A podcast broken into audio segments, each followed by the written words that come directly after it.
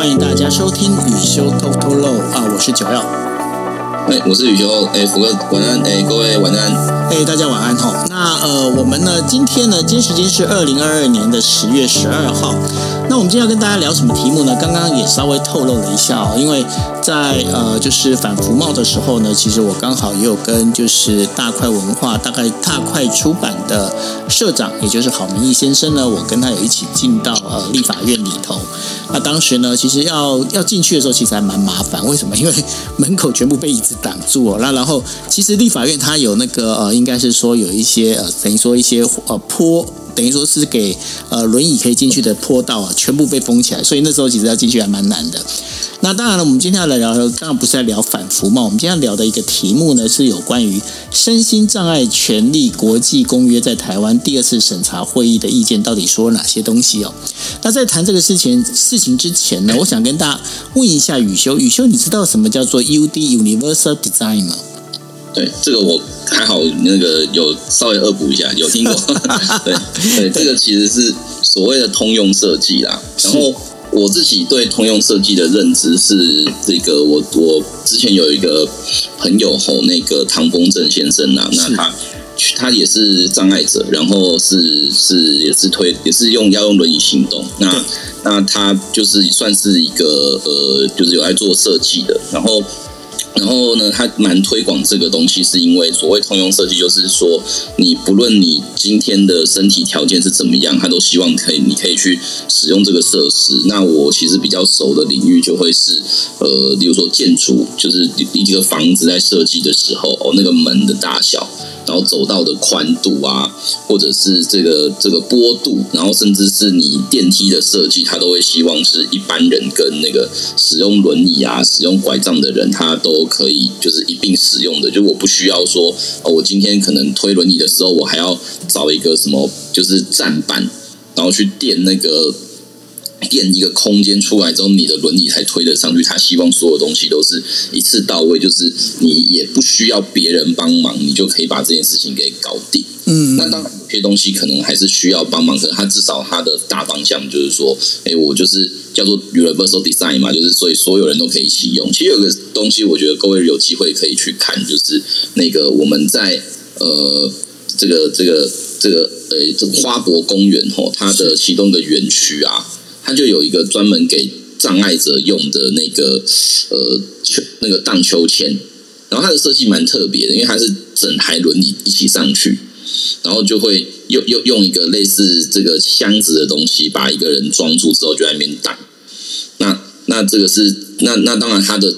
手续比较复杂啦，可是就是说，你去看的时候，你就会看到，就真的有障碍者可以玩荡秋千这样子。那我们其实以前很难想象啦，可是那个，我觉得这个东西它就会有它的意义存在这样子。是哦，那其实呢，刚刚呢，呃，就是在我们准备开房之前呢，宇秀丢给我一个 PDF 档哦，就是说大家一起来参与二零一七年 CRPD 结论性结论性的那个。意见易读版的这个手册当中哦，我觉得呢，这当中有一段话，其实就很非常明白的说明了什么叫做这个 UD 哦，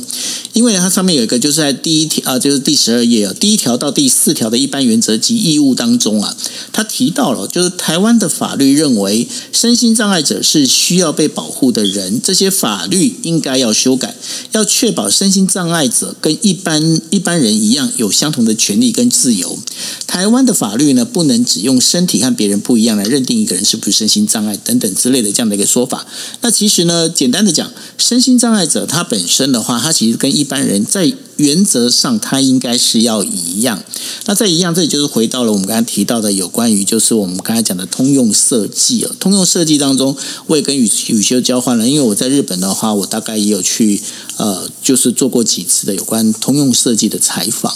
他的采访里面，我就问宇修说：“哎，那你知道车子通用设计到底是怎么样？哦，那其实呢，大家如果在搭车，大家会知道，一般车子它有一个叫做吸柱，也就是说，前座跟后座当中呢，其实另外有一根柱子。哦，啊，那个柱子的话，基本上是就是当然是这个跟车子整体的结构是有关的。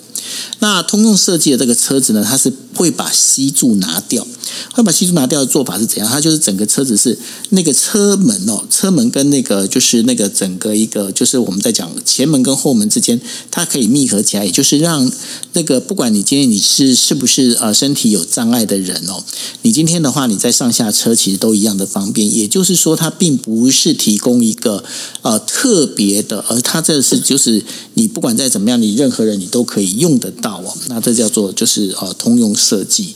那我们在聊到了这样的一个事情之后呢，其实我们最主要其实这边宇修要来跟大家谈的哦，我们想了解一下，因为刚我也提到了，就那到底是什么叫做生权法？那什么又叫做生权公约呢？嗯哼哼，对这个部分呢，是一个国内法跟一个国际法的差别啦。就是生权法其实是那个身心障碍者权利保障法的简称。那因为我们都知道很多。很多名词很长，我们就会帮喜欢帮他做简称嘛。例如说，现在那个大家都习惯讲台北车站叫北车这样子。然后 这个说的有点过分。我前两天我还看到了一个把职业军人简称叫职军，他以前挖沟实在是听不。对，我我其实讲北车我超不习惯，我都会问他说，所以是北京车站嘛？然后 可是后来发现，好像大家都这样讲，那就算了这样子。对，那那所以。这个生权法其实历史很早，大概就是在民国六十几年的时候，其实就已经存在了。那他当时的名字其实也蛮有趣的，他早期的名字叫残障福利法，就是就是第一个是他用残障两个字啦，然后第二个是他用福利两个字，所以你可以想象，就是说当时写这个法的人，他心里想的吼是一个我们对于身心障碍者权利最早期的想法，就是我们其实提供给你的是一种。福利就是给你的一种恩惠跟优惠，就是说你本来得不到，是我现在给你的哦。对，而且它的用字啊，大家可以想象，你用残障两个字，其实不是一个多么积极正面的事情啦。那其实我们那个时候在光是讨论翻译的时候，要怎么去挑那两个字，其实就思考很久。就像呃，保险法。就是以前我们，比如说有人受伤要请领保险的话，以前叫做残废等级。就例如说，我可能在工地挑砖头，然后我的手可能就是有一只手指不见了，那以前就会说哦，这个可能是第几级残废。可是因为残废这个字，就好像暗示你说你就真的是个废人。可是我们不会，你你从一个人的角度来讲，其实我们不太喜欢讲说，如果有一个人他可能哦少了一只手或少了一只脚，他就对这个世界是没有帮助的。所以我们就想要把它改一个名字，那现在就叫做失能，就是失就是失去某部分的能力这样子。那那所以后来我们在那个用字的时候，我们就不太喜欢用就是残障或者是残废，我们现在就是讲说是所谓的障碍者。可这个东西，如果各位去看国际公约，就会很妙，因为那个 disability 在联合国的简体中文翻译 disability person。它的中文翻译叫做残疾人，他们还不是讲残障，他们讲残疾。那其实我一直对联合国这个中文翻译是蛮有意见的啦，因为残疾的说法会更负面，因为你不仅残，而且你是一种疾病，是一种病，对，会变成一种病。那我觉得变成一种病是一个更糟糕的暗示，暗示就中国啊。对对啊，他其实其实这个这个都是他们在。这正式进入联合国之后翻译出来的东西，所以我个人其实都觉得，如果你用一个中文世界的角度去看的话，我们其实很不同意他们的翻译。所以这个就连接到我我我讲的，就是呃，我我刚刚讲的都是我们国内法的，就是说最早叫残障福利法，然后为什么现在要改名叫身心障碍者权利保障法？就是因为第一个，我们要让大家知道说这个东西不是一个病，它也不是一个。就是严格来讲，它其实也不是一种缺陷，它其实就是每个人身上的特质。就好像我不会去讲说有一个人身高很矮，我就会觉得说他这个人就是一个残废。虽然说我们可能在交男女朋友都会这样讲啊，可是至至少你不能在法律上就把他视为一个没有用的人。那第二个就是，这不是福利的，这是一种制度的保障。就好像呃，我们在做。那个这个法律制度设计的时候，我们都会讲说，呃，不是每个人都给一样那种齐头式平等嘛。就是每个人其实都应该要有一种合理的差别待遇，所以在某些时候，他可能因为先天或者是因为这种后天遇到的状况，那对他有特别不利的时候，我们可能会让他诶有一些相较之下比较多的社会资源，让他跟别人是可以一起竞争的。那这个是诶，国内这个身心障碍者权利保护法，大概整个修法在名称跟在内容上的一个方向调整。那这个调整其实它暗示的就是说，我们以前就好像是一种施舍的行为，可是现在我们我慢慢的就是把你当成一个独立的个体，而且我慢慢要认为说，你这个所谓的障碍者，你应该要可以去加入各种的呃这种政策的决策，因为我们过去在做这些无障碍的时候，我们遇到的的一个最。呃，最麻烦的事情是，做成这些决策的人都不是障碍者，那做出来的决策就会长得很畸形。例如说，以前我们很爱讲的那个视障者用的那种导盲砖，那些导盲砖哦，如果各位有观察过的话，呃，现在可能还好，可早期的很多路的导盲砖的设计变成一种装置艺术，就是它就那个盖的人把它弄成一个正方形。然后就变成说，你如果你是视障者，你就照着导盲砖走，你会发现你就走回原点，因为它是一个正方形，所以没有办法引导你走到下一条路去。然后或者是说，那个那个呃，这个使用轮椅的人，他要去用那个无障碍坡道，结果发现那个坡道陡到他推不上去。那可是盖的人没有这个观念呐，盖的人就觉得说，哎，我有盖坡道啊，你这样子你就可以想办法啦。甚至他会觉得说，我有盖坡道啊，啊，你到时候推不上去，你有人帮你推就好。可是我怎么知道会不会有人帮我推？那这个是，诶，国内的生权法它在改善的时候的一个方向。所以相对应的，我们大概整个那个身心障碍的权利的一个大幅度的演进是，呃，我们现在要讲的就是身心障碍者权利公约吼。那它的简称我们都叫 CRPD 啦，就是这个呃，这个是什么 Convention on，就是这个 Rights of Disability People 这样子，大概意思是这样子。然后那个。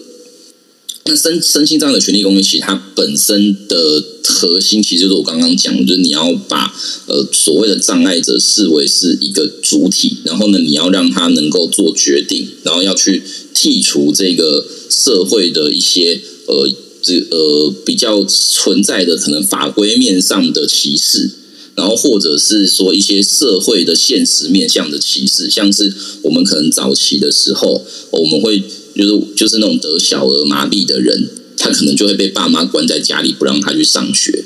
那现在我们可能就会觉得说，这件事情是根本不应该做的。我们应该要好好的 去跟一般人沟通，说这个小儿麻痹，他其实严格来讲，他并不是脑，就是他的智商什么没有问，他智商没有问题，他只是对外做表现的时候，他那个表现的方式可能会让人家有一点误会。那这个是生权公约大概的一个方向，所以我们在。呃，我们在二零一四年后去签署了这个公约，然后把这个公约内国法化之后，当然台湾因为不是联合国的一份子啊，所以我们有点像是那种自愿要接受联合国的国际公约拘束的状况。那我们就签了这个合这个公约，然后签了公约之后，我们也比照公约的精神，它多了一个东西是。那个每大概每四到五年要派呃要有国际人权专家来去审查，就是台湾的法令跟执行面有没有符合国际公约的一个水准。那这个的话，这种国际公约的审查，其实在联合国的体系，它是要去联合国的总部报告的。这个我之前在美国的时候，那有我有去上过类似的课啊，就是讲说要怎么去联合国说明这个东西。那可是我们的做法就是，我们直接把联合国的专家请过来。然后请他们来这边跟我们解释说，哎，这个东西到底要，这个东西到底要怎么审查这样子。然后那所以，所以这是大概生权公约在概念上，就第一个，它其实跟我们生权法。的方向是一样的，不过它有更多、更国际化的、更国际化以及更细致的要求。那第二个就是它会有一个我刚刚说的一种国际审查的作用。所以像今年八月，我们就刚结束我们的第二次审查，本来是去年就要办啦，不过因为去年刚好遇到三级警戒，所以全部都延后。那今年的话，呃，我大概这个这个，我我我有去参加其中一天吼，嗯。大概有五到六个委员有亲自来现场啦，然后有一两位是用连线的，那他们其实就给了蛮多，大概给了一百多点的意见，其实写的蛮蛮完整的。就就当然我们今天不可能跟大家一条一条讲啦，不过我觉得是可以好好讨论一下。是哦，那他大概是多久审查一次？啊大概哦联合国的方的目标是希望大概四年到五年之间，所以我们第一次的审查时间就是像刚刚福哥说的是二零一七年，嗯，然后呢，所以我们本来预定就是每四年 review 一次，所以本来是去年要 review，、哦然后疫所以延到今年延到。今年，所以是第二那个等于说第二次审查这样子。对对对对对对，那我比较好奇的哦，因为像呃前阵子有一出 Netflix 的一个电呃电视剧还蛮火的，就是韩国的电视剧叫《非常律师》哦。那呃，非常律师他本身的话，当然他本身是算是有一个所谓的自闭症这样的一个倾向吧，哦。嗯，那像非常律师这样的一个女主角啊，她在台湾的律师圈里面呢、会存在吗？台湾可能会有这样的一个律师吗？就你们同业来看，哼哼哼哼哼。如果从法规面来看的话，我们如果是要去考律师，基本上他不会去要求说你不能有自闭症啊。就是你在报名国家考试的时候，你是不用缴交什么智商检测证明的，就你也不用很，你也不用是一五七啊，那没有关系。然后，然后你也那那你也就是但然后呢，那除非是有些状况是说，所以就是真的到说完全那种呃什么什么植物人，可是因为这个逻辑上你不能去报名啦，所以基本上考试本身不太会因为这个原因就不让你去考。我们我或者我或这个是心心理层面的，那生理层面也是，就是我们的律师考试其实一直以来多多非常非常少，其实还是有那个肢体障碍。的人有考上过，例如说，呃，我这个台湾目前为止唯一一位盲人律师，吼，就李炳宏李律师，那现在是在法律辅助基金会工作，那他是他是视觉障碍，就他原他他是看不到，那那他是是这么多年来唯一一位盲人律师，然后还有另外一位是那个陈俊汉律师，那他是呃怎么讲，就是他是他是那种肢体障碍，就是他都是要坐在轮椅上，然后他的手其实是没办法动的，所以他考试他是用一个申请一个比较特别的方法去考这样子。呃，所以所以考试基本上限制没有很多，但现实生活里面我觉得比较麻烦的是，你去找工作的时候会遇到一些状况啦。因为因为一我们我们我通常讨论身心障碍都会说，诶，这个肢体障碍跟那个精神障碍的状况会不太一样。那肢体障碍因为大家大家看得到嘛，所以有些人他会呃基于出于同情心，他会去配合你。可是如果是哦，可是反过来讲，就是说，如果他是你职场的同事，你的同情心可能会就会变得很有限，因为因为你要提供的环境，可能就像我们刚刚讲的，就是我们可能根本就不会符合通用设计的要求。那像像律师工作，可能是一个非常依靠眼睛跟肢体感觉的一个工作，因为我们可能需要做勘验啊，我们需要去比对啊，然后像那个著作权有没有抄袭，哎，怎么都最近发生的事，那那像像这些这些东西，故意的，没有没有，这是巧合，真是巧合。就是就是，如果你看不到的话，那你要怎么去看这些东西？就是我们会很反射性的去思考这件事，所以一般的律师事务所他就不太可能去评这种肢体障碍。那可是那另外一个就是说，那如果是精神障碍呢？我觉得这这完这就完全会是相处的状况，因为呃，各位如果知道的话，因为那个语音舞我好像没有看很多集，因为因为最近都在忙什么这样。其实语音舞的案子其实的类型，其实我都我很多我都处理过，然后我就觉得我干嘛要看我自己打官司，所以我就下一次，可是你没有他那么可爱啊。哎，对，这是我拜，所以我更不想看，一样看，然后长相输别人那么多，那那所以所以我觉得是在就是就是就是呃这一块的话，会遇到的问题会是你跟自闭症的人的相处模式，因为其实自闭症的状况非常非常多啦。然后我自己的经验是，我如果去一个呃跟自闭症有关的地方演讲的话，我都会先问说：“哎，请问那个我今天演讲有没有需要注意一些什么样的，避免要发出什么样，避免要去讲什么样的话或发出什么样的声音？因为有一些自闭症的人，他是听到某个特定的声音，他会抓狂的。那我们之前就有处理过，就是办那个体育活动的时候，然后可能老师不知道敲了一个什么东西，就就让一个自闭症的小孩就暴走，然后去打人这样子。那所以所以所以所以像这个东西是你要先去做一些沟通，那你大概知道他的雷在哪吼，你会好相处。那可是我们可能因为电视上演的自闭症比较像是那种，就是他可能就是个性很直来直往，或者是怎么样。那这个我觉得，便是说。他不会到完全不能相处，只是如果我们没有先知道他的一个相处模式的话，可能会有一些。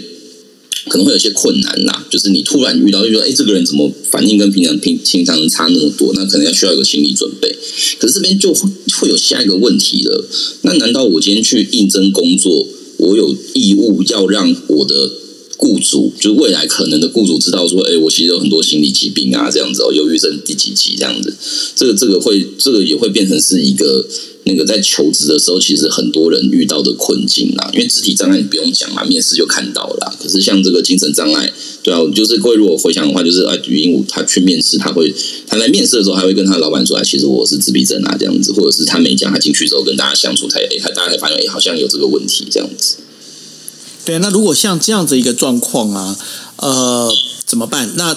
这个就是回到，还是回到我们今天在谈的这个有关于生权法跟生权公约上头啊。因为照理来讲，他应该是跟一般人在我们在讲说那个就是非常律师，他本身的话，他应该要跟大家有一样的一个就业的一个，应该是这样的一个平等的机会嘛，吼。那但是呢，但是问题是在现实上，听你这样讲起来，它现实上好像有很多不可行，那怎么办呢？这个部分其实就需要。呃，很多的通力合作啦。一方面是说，哎，我们自己要就是就是就是障碍者可能要对自己的权利有所认知，因为法条其实是有规定说，呃，如果我无理由的去拒绝一些障碍者的就业或者是就学，它有可能会构成这种身心障碍歧视的问题，就有些权利你是要去主张的。那那就业其实是一个比较复杂的东西。你如果说是一般生活，例如说我我们去一个餐厅吃饭，那餐厅如果说这个我就是不欢迎这个推轮椅的人呐，那基本上他可能就会有那个我们在台湾就是生权法第十六条啦，就是有没有平等对待的问题。那那不不过国内因为很少人去用这个条文去检举店家啦，所以比较没有这个状况。那就业的话，就是我们的比较理想的状况，就是说我们尽量希望他都是可以就业的，只是说雇主如果认为他不适合，雇主要去主张说，哎。我们这个工作的特殊性是特殊到，就是这个人是根本没有办法来来从事这个行业的。那那比较是一个合理的在就业上所做的一个差别待遇。然后再来的话，其实是呃，刚那个生权公约里面很重要的一个观念吼，就是所谓的合理调整。那合理调整其实它是一个翻译啦，所以我我们当时那个 accommodation 要怎么翻？我我其实 reasonable accommodation 要怎么翻？其实我们我自己没有一个很正确答案。不过我当时在学的时候，就是我学到这个观念的时候，就已经翻成合理调整了。那他的意思就是说，我我来应征工作的时候，我来从事这份工作的时候，那个呃，求雇主或者是这个场地。他就应他就有义务要调整成我能够好好从事这份工作的状况，那这个是所谓的合理调整。所以像呃我们那个 CRPD 的意见啊，他举的例子蛮可爱的啦。他就说呃有一个洗车店的老板，然后呢他现在手上有一位这个智能障碍的员工，那如果你单纯跟他讲要怎么洗车，他可能觉得很难懂。所以呢，老板就会用那个图片卡的方式，用图卡的方式去呈现，说哦，你的洗车就是这样子，一二三四，你就照这四张图的动作去做，啊，你就可以把一台车洗完了。就你就不要用很复杂的文字去做讲解。那这个其实是一种合理调整状况。然后又或者是我们的合理调整是这个，例如说我可能因为某些疾病的关系，会导致我的睡眠非常的品质非常非常差。所以呢，我我必须每天可能就是很晚才能起来，所以没办法准时上班。那老板可以跟你讲的，就是说，哎，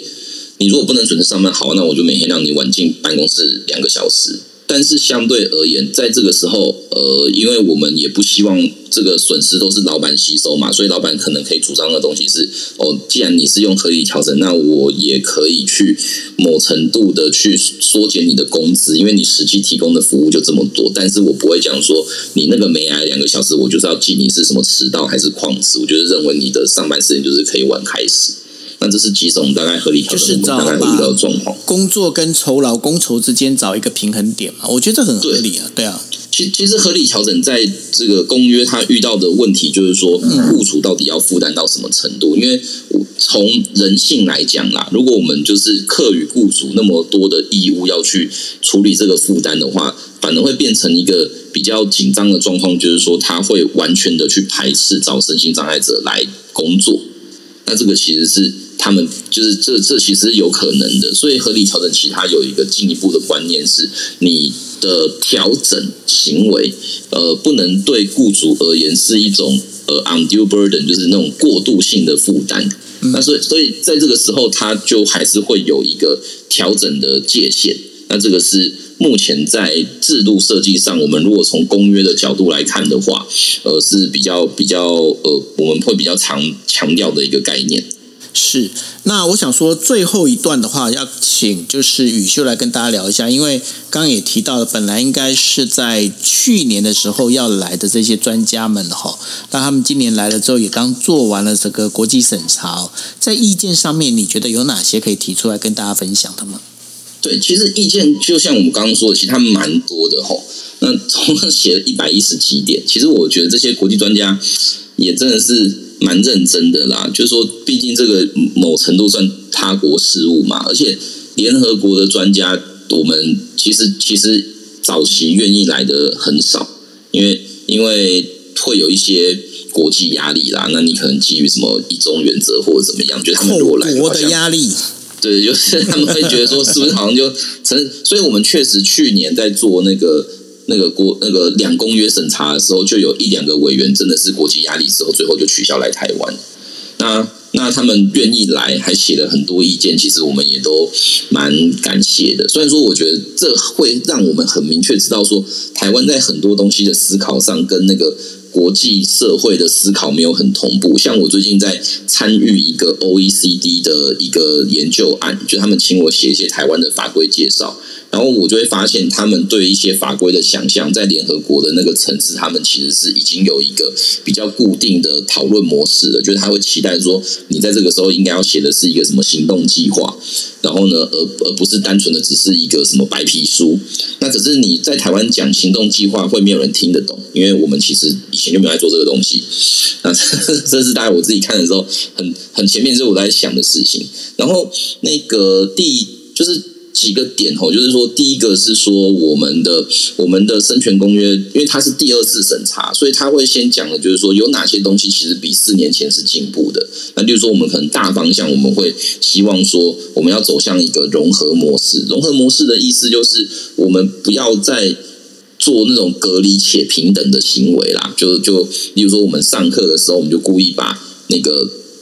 那个学校的班级分成普通班、跟特教班或资源班。就其实是希望这些这些障碍者，他其实是可以跟一般人一起过生活的。那以前可能是因为一些考量，他就觉得说，把一个要需要用轮椅的人放在班上，这样我老师会很难管教室，所以他们就把推轮椅的全部都集中在那个 那个一个班级里面。然后而且那个班级可能不是只有轮椅，他就是所有的障碍者就塞到那边去。那这个其实某程度会不利于障碍者在未来就是成年之后进入社会。他可能会失去跟人交往的能力，所以这是一个所谓的融合的概念。然后再来第二个就是说，他要提供的东西不是单纯的社会福利而已，就不是说，哎，我今天就是一个月给你多少钱。他会希望的是你真的能够栽培这个人，他能够自立生活。所以，所以他想的东西是，我要怎么样训练这个人，他变成是一个有工作能力的人。然后以及那个我们刚刚说的，就是要能够自己做决定这样子的一个想法。所以，呃，我这次有参与一些民间团体讨论的那个。这个修法草案，哦，他他们就一直很希望说，可以把呃，在做决策的时候，障碍者决策的时候，可以可以让那个障碍者的代表在一定的比例以上啦，就不要说就找一两个人来，就到最后呢，都是其他人帮你做决定。那在细节的部分，其实我们大概是整个大方向，其实我们都还是停留在比较早期的模式。就我刚刚讲，一开始我们对身心障碍是所谓的。这个社这个慈善模式，然后到第二阶段，我们就不觉得它是慈善，我们觉得我们有义务要帮他。可是我们走的是所谓的医疗模式。医疗模式的意思就是说，我们就觉得这是一个病啊，我们就是要把你治到好了。你没有治到好的话，我还是继续治疗你。那像这种治疗模式啊，其实会造成一些问题，就是说，就说，呃，我们就是认为这个人就是有缺陷，然后呢，这会把某程度把那个优生学的概念就一直被放在台湾的很多人心里面很深层的一个想法，就是在暗示你说，你如果手脚不健全吼，你就算没有活着也没关系啦，这样子。所以台湾有一部法，那个国际专家就一直问说，你们到底有没有改名？就是优生保健法。那优生保健法没有改名吗？诶，就是应该是诶，我想一下，就是他们呃卫福部的说法是，他们有提案要改名，修正草案已经提出来了，可是立法院就一直没有通过，所以他觉得他们已经尽力了这样子，然后我们立委又又不三读，他也他们也不能怎样，因为因为大家也知道这名字，我觉得他一般台湾人其实没有那么清楚诶。就是就是大家觉得说哦，就优生啊，这这有什么？可是可是这完全不对啊！对啊，就是就是，可我我觉得我们跟一跟很多就是没有想过这些事情的人讲，他会觉得说，呃，优生这两个字有什么问题吗？就是我我的意思是说，大家其实是没有这个这个感觉的。那所以专家第一第一次来的时候，他听到我们的法规有优生保优生这个字，他们很惊讶。然后呢？所以当时就要求说要改名，就后来他们以为是走进了时光隧道，进入了德国希特勒的时间。对他以为是那个希特勒教大家要写这部法律这样子。然后过了，就就到后面，就是五年后回来，就到时候还是草案的时候，专家就说：“我记得我多年前来就已经强烈建议要修改名称了，你们为什么没修？”可是我这边就卡着一个有点类似那种。台湾那种比较公务体系的心态，他就觉得说我是卫福部，因为因为 in charge 生权公约的是卫福部的社家属，其实不是，其实是一个国家的三级机关啦。所以很多时候在在 organize 事情的时候，我觉得他们有时候也是有点无能为力啦，像。像另外的话，有些公约，像我们最最重要的两公约嘛，呃，《公民与政治权利公约》跟那个跟那个呃《经济社会文化公约》，它的主管机关是法务部，那法务部是二级机关，然后讲话又很大声，所以他要推的时候，他就可以去熬很多部分来配合。但是像我们现在这些公约啊，像社家属，他就是同时应该是要同时负责那个身心障碍者公约跟跟诶儿童权利公约吧，然后。然后我们还有一个什么反酷刑公约是丢给丢给那个警政署，那我觉得我觉得有点矛盾啊。但是那所以你会看到说，他们很多时候他就会觉得说他已经做很多了，可是专家还是不满意，因为因为因为那个就。结果论而言，确实你的法人名称还是长这个样子，然后大家对这个东西的观念还是一样糟糕啦。只是这个大概是那个当时在我当天刚好去开开听审查会的时候，我们就有听到他的一个批评。那我觉得比较特别的是，其实专家很希望吼，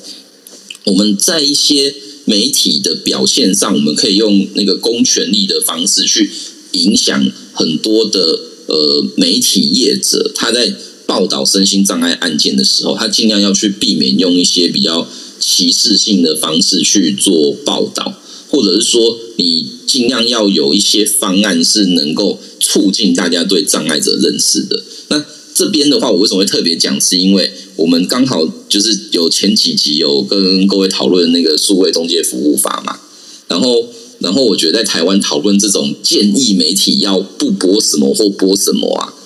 大概都会直接被扣帽子，说这个是 这个是侵害言论自由跟新闻自由啦。不过这这里的这里，我觉得确实有的时候我们在看新闻的时候，你会感觉到新闻故意放某些字是是有一点点故意的。例如说，我我上次在读一个新闻，他就写说什么哦，什么那个原住民警察喝酒，然后呢被被那个免职，然后去打官司。那其实我读那个新闻的时候，我的感觉就会是警察喝酒被免职，你为什么要强调他是原住民？你是在暗示些什么东西？就所以所以像有些报道，像台湾最容易犯的问题会是什么？就是有一个杀人罪出现，有杀人或者是伤害行为出现之后，马上就灌说什么哦，金藏者，就是你也其实你也不确定他是不是，但是你就觉得好像是就先写了。对，没有他这个写是有铺梗的呢，真的吗？你知道为什么吗？我不知道哎，他就先写金藏者，对不对？对。那写完之后，他后面就讲说：“你看，你看，就是因为金藏者，所以他就可以免除死刑。”你不觉得那个都一整套吗？对啊，然后然后而且委员会来哦，他就一直问我们说，我们到底会不会对十八岁的以下的人，就是求处或者是判或者是执行死刑？那那个我们也只能够很虚的讲说，哦，目前没有潜力。可是如果大家有印象的话，我们第一次做这个节目，汤医生就是在年纪很轻的状况之下被枪决掉的。然后，然后当然他不是障碍者，但我的意思就是说，那个我们的法律其实虽然目前为止是没有去枪决过障碍者，可是我们法律没有禁止。那但是从那个从审查委员角度来讲，他会觉得说。你如果是障碍者的话，其实从国际公约的角度来看，是不应该被执行死刑。那这件事情其实对台湾社会的的想法，我觉得冲击就会更大。因为因为就像福哥说的，就是大家都觉得说你这个就是装装装装病啊，装那个啊，对啊，对啊，嗯，对啊。然后那种达利伟也说自己是精神病啊，这样子。那那当然大家就会觉得你们都找这些东西当理由，不就不就是更证明说这个。这个这个只是一个借口而已。可是，可是，我觉得当时这个公约在写的时候，他他要讲的事情是，这些人啊，一方面是他们在整个生产过程可能基于他的的身份，他可能就没有受到很良好的对待。然后第二个是他的障碍会导致他在整个审判的过程其实是很容易受到不公平对待的，因为因为你其实也不太知道人家在问什么啊。或者是说，那就更遑论是那种智能障碍的、智能状况非常非常糟糕的，你光是要跟他解释他现在在干嘛，就已经非常非常困难了。所以，所以那个才会导致说，哦，国际公约会认为，就是他们会认为这个东西应该要特别被禁止。那原因其实是在这里，只是这个大概是一个呃蛮多的讨论。然后再来的话，刚好也跟我们之前的的。节目有关系哦，就很刚好，我都刚好看到跟节目，就是我们在前几期有聊到病人自主权利法，那我们也说，哎，这个就是我们忘帮自己做决定嘛。可是呢，这个审查公约他就提醒我们一件事情，是说，那你要能够确保这个人真的是完全出于自己的意愿来做决定的，因为这有可能包含的状况就是他是障碍者，精神障碍者，然后呢，或者是智能障碍者。那他是被家人就是半推半引诱的状况之下，他去签了一个生前的同意书，说：“哎，我要就是我出事我就完全不要治疗，或者是怎么样。”那这个就会变成是一种对障碍者不利的状况。所以有的时候是讲，就是这感觉好难弄。对我我也觉得，其实甚至啊，甚至这个国际公约它有一个。意见是，我觉得台湾人连我们念法律的人，我们都觉得超难接受。就他会希望一个国家不要有所谓的监护制度。那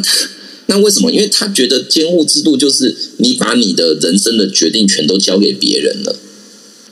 然后，可是可是，如果这个交给别人的过程，其实你并没有很同意，那那我到底要怎么去理解这件事？所以，所以呃。这这个 CRPD 公约的一般性意见，其中一个一般性意见，他们其实就是认为说，各个国家应该要试图的去废除这种强制的这种监护制度，他们觉得是比较能够保障障碍者的自主决定权。其实这个如，其实我我自己啊，我自己你也听你这样讲到这里哦，我大概我自己有个想法，我我在过去我就一直在讲，我说。土法不能以自行，你知道？所以说，今天的话，法律本身哦，你如果是撇开了人性哦，它本身的话，这个法律会变成，就是变成是一个。法棍哦，我用比较比较不好听的，就它变成是像这样的一个走法。为什么？我举个例子哦，就是最近发生在日本的一个例子，我想听听看宇修你怎么看哦。就是说，日本他们现在最近不是在流行，就是那个呃，有很多像家乐福也有嘛哈，就自动结账机，你可以扫描条码之后，那扫完把那条码扫完之后，你可以直接你就是用你的那个呃，就是那个信用卡直接过卡，然后刷完卡，你东西，因为它包括它还告诉你说，哎，你如果要把发票存在手机里面，你再扫。你的手机条码，叭叭叭，你这东西都弄好，然后你就你就把东西包好，因为反正现在你也要自己准备购物袋嘛，所以 你也没有免费的购物袋嘛，对不对？那所以你东西都装好之后，那你就离开嘛，对不对？对，这个逻辑感觉上很对，对不对？嗯。但是呢，在日本出了一个状况，尤其是在日本哦，这是日本，我必须强调，在日本哦是怎样呢？有人假刷做假动作。你你听得懂吗？就是就是呢，它不是每个条码你要逼，然后人家放过去，对不对？他就假逼逼，然后呢，就是他没结账。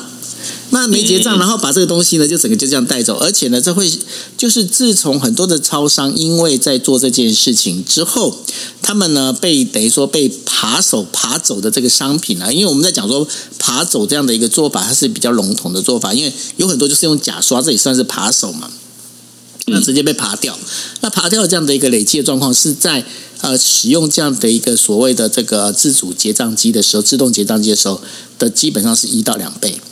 嗯嗯嗯，对，好，那在这个状况里面，变成导致于就怎么样？导致于就是说，呃，店家呢，他必须要再加派一个人力在旁边，告诉你说，其实我派这个人哦，在站在旁边，他是说，万一你如果不会操作的话，那到时候我们可以教你。但是你也知道嘛，他有有时候他是属于监视的这个角度，这是一个。那另外还有一个做法是在那个呃，就是天花板装一个这个摄像头。那然后呢？看你有没有去假刷，就是如果到时候有这样的纠纷的时候，至少可以调资料嘛，对不对？对。好，那这一些多出来人力，它一定是要成本，对不对？不管你装了摄像头，或者你这是不是多了成本？嗯，你知道成本对成本到哪里去了吗？嗯嗯嗯嗯，成本就就分散在所有的商品的价格里面。那这也就变成是一个问题哦。这就是这就是我要问你的问题。你有发现一件事情？当社会为了防堵这件事情，使得很多守法的人，他必须要共同负担更高的成本，来防止这样的一个事情，就是这个不法的事情发生。你觉得这样公平吗？其实这个，对啊，这个我觉得哦，嗯嗯，我觉得就是 你你知道我在讲的逻辑了哈？对对，我知道我知道，就是变成说，理论上这个成本应该是要给那些把。就是不守法的人来负担啦，对，就后来就变成是全民买单这样子。对，那在很多我们在讲说，有时候你说在深藏法，它其实也是同样的道理，就是说有很多他其实该做，可是因为做这些，等于说他把成本他可能是加在其他深藏的同胞上面，或者是他把它加在全体的国民身上。那这个当中，你你不觉得这个东西就是包括你刚才在讲的，不管说监视权啊，或者这些东西的话？他其实就是都会犯到这样的一个错误，也就是说，当今天一直在思考法律的时候，会不会我们就是忽略了人性这件事情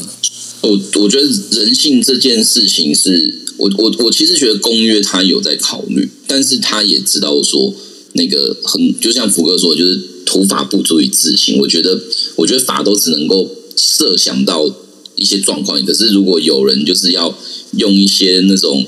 最。最擦边球的方式去处理，我我个人会觉得那个变成是个人诚信的问题啦。就像我们为什么要把要写那么多 CRPD 的东西，就是会有人问他，就会觉得说啊，如果按照我们的讨论，其实我们确实会花很多的社会资源在障碍者的身上，然后就会有一个有些人问的问题，就会是说。啊，我们家又没有障碍者，那这样不就代表说我缴的税就会有很大一块分到障碍者身上去吗？就是就是就就就只要是这种比较偏呃社会福利行政的面向，大家都有这个质疑。那我常常想的问题都会是说，可是这个社会其实某程度它的风险啦是需要被连带的，就是说我们家可能没有障碍者。可是第一个是说，别人家他也不希望有，但他就是有了，这可能是一个状况，或者是说，我们也不敢保证，我们哪一天，我不要讲我们了，就是就是说，可能哪一个人有一天他在不自愿的状况之下，他也被迫成为了障碍者。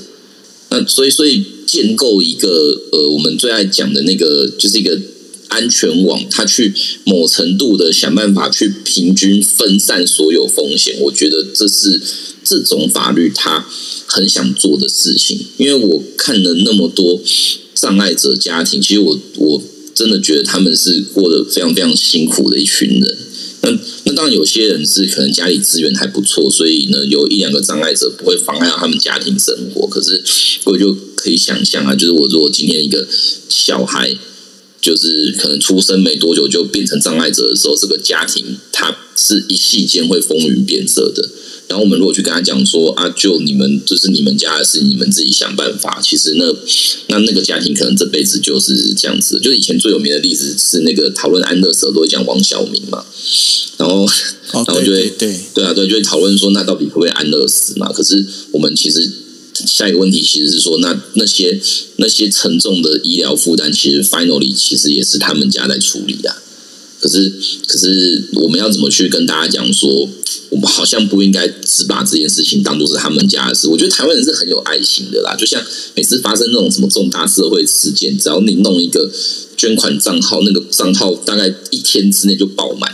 就是 就会收到非常非常多的，但是反过来讲，就挤压到其他的公益团体的这个对啊对啊，其实常常发生这种事。就是说我我觉得是说，如果我今天看到一个苦难，然后我们要去救这个苦难，其实大家是愿意的。可是我们如果是用这种分配社会资源的方式去讲说，我们就多拨一些资源给他，你会看到大家会相对的不愿意。那我自己觉得这种不愿意，某程度是因为那个东西不是不够实际。因为我如果今天是一个急难救助账户，我会觉得我捐了这个钱，我好像真的帮到这个人。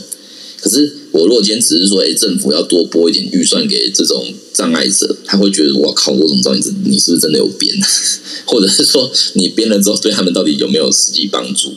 这个这个，我觉得在民众心中都有很多问号。所以我自己是倾向觉得说，很多东西其实我我一直觉得这这个国家有义务要跟。更多人去解释为什么我们要做这些事情。那我我当然觉得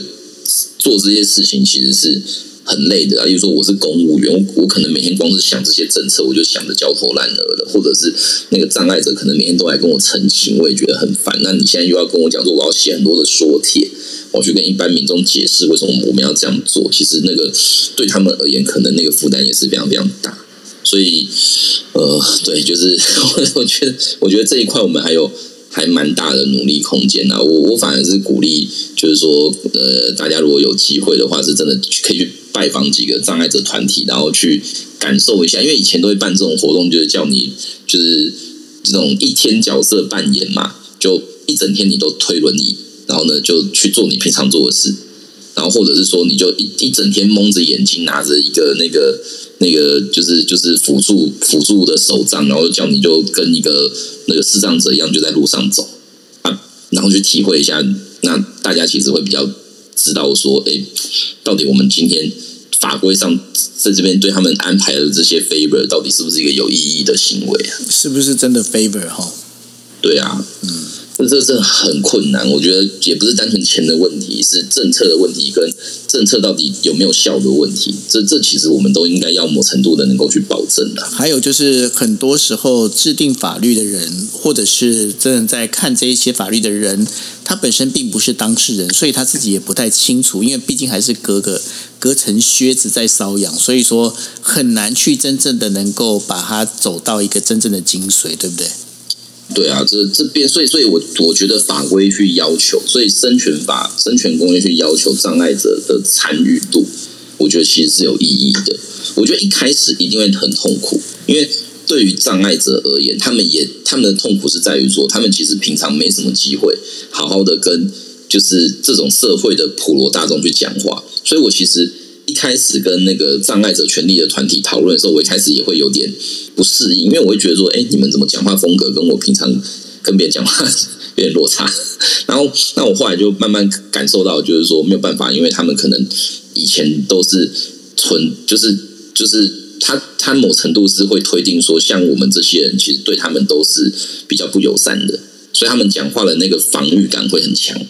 可是你久了之后，你才能够让。大家去卸下那个防御感，然后呢，好好的去沟通一些事情。这我觉得都前面都很需要时间的。的确，那个沟通这件事情哦，真的非常重要。那这也是哦，为什么我们一直在每隔一个星期，我们会来跟秦宇修来跟大家聊一下有关一些呃，我们身边的不管是怎么样，也许我们从来没有没有去注意。就像我今天宇修提到的，要谈这个身心障碍权利呃国际公约的时候。老实讲，他如果没提的话，我大概也不会去注意那个，因为毕竟就我目前，我其实我真的对我来说，我是真的不会去太多花太多精神去关心这样的事情。那但是有很多时候，当我们不去关心、不去了解的时候，也就是因为没有关心、没有了解呢，我们就会陷入到一个更大的一个，等于说会越走越远。那这是一个比较大的一个问题哦。那呃，这是我们今天为大家带来的，就是有关于就是身心障碍权利国际公约在台湾的这样的一个问题。不过呢，雨修，我跟你讲，我呃，大家对于那个雨修这样的一个每个每隔两隔一个星期，然后跟大家分享这样的一个内容哦。大家如果很喜欢的话，当然也可以去点击。现在如果是在房间里头的话，你们可以点击现在上面的那个连接哦，台湾人权促进会。呃，台湾人权促进会呢，在它的你点进它的官网之后，你可以看到它在右右边它有一个捐款哈，那还有参加 还有参加活动。那当然还有包括听 podcast 的朋友呢，都希望哦，你们如果可以的话，都可以去做捐款或参加活动。不过呢。呃，今天这呃今天的这个台湾人权促进会这个官网里头，我看到有一个题目，我觉得非常有兴趣。十一月四号，在就是面容现现呃身现现于陌生之中，在谈就是身伪犯罪与科技侦查法 （Deepfake） 这样的一个一个事情。我找了就是台拳会教育推广专员曾博荣来主持哦。你可不可以跟大家讲一下，这到底你们在谈什么？我觉得这个这个内容感觉很有趣。哦，这个这个东西就是说，第一个那个 deepfake 是之前蛮蛮红的一个议题嘛，因为现在还是很红啊。对，其实啊，其实这个就很不好解决，因为因为你要去抓到底是谁去伪造那个脸，然后去乱放那些 A 片什么的，他其实是放 A 片还好吧？现在其实最害怕，尤其是选举到了哈，就是对啊，你今天去访那个一些重要人物的说话，结果都不提供，那但是你就会引起暴动，那才恐怖啊。对，这这个就很恐怖，所以，所以我们现在就是说，第一个是说要处理那个 deepfake 的这个议题，然后第二个就是说，我们如果要处理这个议题，通常我们通常法律上就会希望给政府机关更多的公权力去处理啦。所以之前法务部一直在推一个法律叫做科技侦查法，那这个科技侦查法就是说，我如果要去抓一些犯罪证据的话，过往的窃听是不够用的，因为我们现在没有人在讲电话嘛，我们现在其实几乎都是。传那个那种社群网络的简讯，甚至是打这种 Line 或者是 FB 的电话。那这种电话它是通过网络的。我不太我不太传简讯，在谈重要事情，你知道为什么吗？嗯，因为有证据啊。对，我怕被截图。对对，这这个没有现在现在，所以他现在都很贴心提供你收回这个选项。真的真的。对啊，那那那就是说，但是柯侦法他的做法哦。草案里面本来有一个做法，可能大家听会有点恐怖啦，就是就是如果法院同意的话，那个检警可以在这个侦查的对象的手机里面直接放就是 bug，就是他就是就是有点像放木马那种概念了。对，他就放个程式，然后去收集你所有手机里面的资料。那所以，所以我们那个时候就是说，你如果从侦查的角度来讲，他会觉得说，我如果不这样放，我哪找得到我的东西？因为因为以前监听是只要听你讲话就好嘛，可是你现在手机变成说你要藏一些重要的讯息，一个一些交流的讯息，你就是变成要用一些比较高度高度侵害隐私的手段去做。那那所以有些民间团体他就会觉得说，你为了做犯罪侦查，你有需要做到这样吗？可是对检方来讲，因为我的检察官同学就会说，那现在。那个毒贩都已经不打电话了，我们现在监听根本什么都听不到。到底未来要怎么样去找这些犯罪证据？就是就是他会有一个那个公权力跟跟这个侦查必要的拉扯。那我觉得 Deepfake 是一个是其中一个我们觉得有必要用用克侦法去做侦查的行为。可是我们这中间要怎么权衡？我觉得就。蛮值得讨论的。我觉得我突然有点忘记那天是邀谁来讲啊，但是应该是哦，对对对对对，就是我啊，是是是我的那个大学学妹吼，那个正职位检察官现在在桥头地检，然后他其实对于这个议题是非常非常重视的，因为他这这这这么多年，他蛮投入这种性别权利的研究啦。然后还有我们会内的那个那个呃周冠如，就是他是我们的数位人权专员。专员对对，我觉得这场应该会蛮精彩的，因为两个，因为那个郑检察官算是我觉得非常非常优秀的检察官啊。然后那我们这个这秘书同仁就本来就很优秀，就不用多讲了。对。可是为什么会开在高雄？为什么没有在台北？啊，我们这个，因为其实这个题目啊，台北其实办过蛮多次的，只是不是我们办。哦，是哦，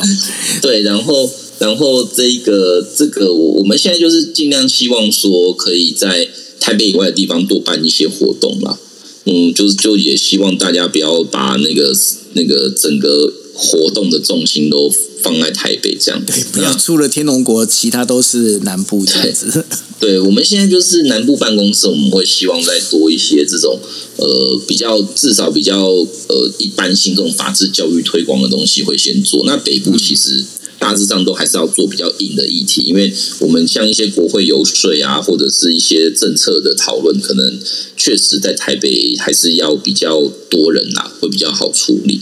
那那但是但是一些其他的这种法治的推广，我们当然是希望有机会就是全台走透透。不过也是要等到我们很有实力的那一天呢。不错，所以呢，大家呢就是尽量好能够帮忙多支持台全会哦。那当然就是在实际行动上面，或者是可以去报名参加他们的活动哦。那好，那今今天节目最后的话，我想要请宇秀帮我们做一个总结，有关于身心障碍与权利公约在台湾的这个第二次审查的这个结果里头啊，那你要不要帮大家做一个小结嘞？嗯哼哼，对，其实这个生权公约它确实是一个相较之下。比较冷僻的法律议题啦，而我还是要提醒各位，就是说，其实生权公约的问题跟长照一样，就是它会是我们可预见的未来，我们势必要呃谨慎处理的。因为一方面当然是当我们有有了一点年纪之后，我们的行动就是会不如以往。所以，然后甚至是我们的那个智力可能都会衰退，到时候其实就会有这个障碍者的这种需求。所以，从未雨绸缪的角度来看的话，我会觉得。我们现在去好好讨论障碍者的问题，好好去讨论这种创造等等的问题的时候，其实就是帮我们的未来去做更多的预防针。那也让我们在未来的时候，至少会过得不会那么的，就是不理想啊。那这是这是我希望大家真的可以花时间去看一下这些议题，这样子。好的，那这就是我们今天为大家带来的雨修偷偷漏。那也非常谢谢大家陪我们到现在。当然也希望哈，在听我们 podcast 的朋友呢，OK，把我们的 podcast 能够转发给你的一些好朋友。如果你觉得说他们对我们今天讨论的话题是有兴趣的话，那麻烦帮我们多多转发喽。OK，好，那谢谢大家，大家晚安，拜拜。哎，各位晚安，拜拜。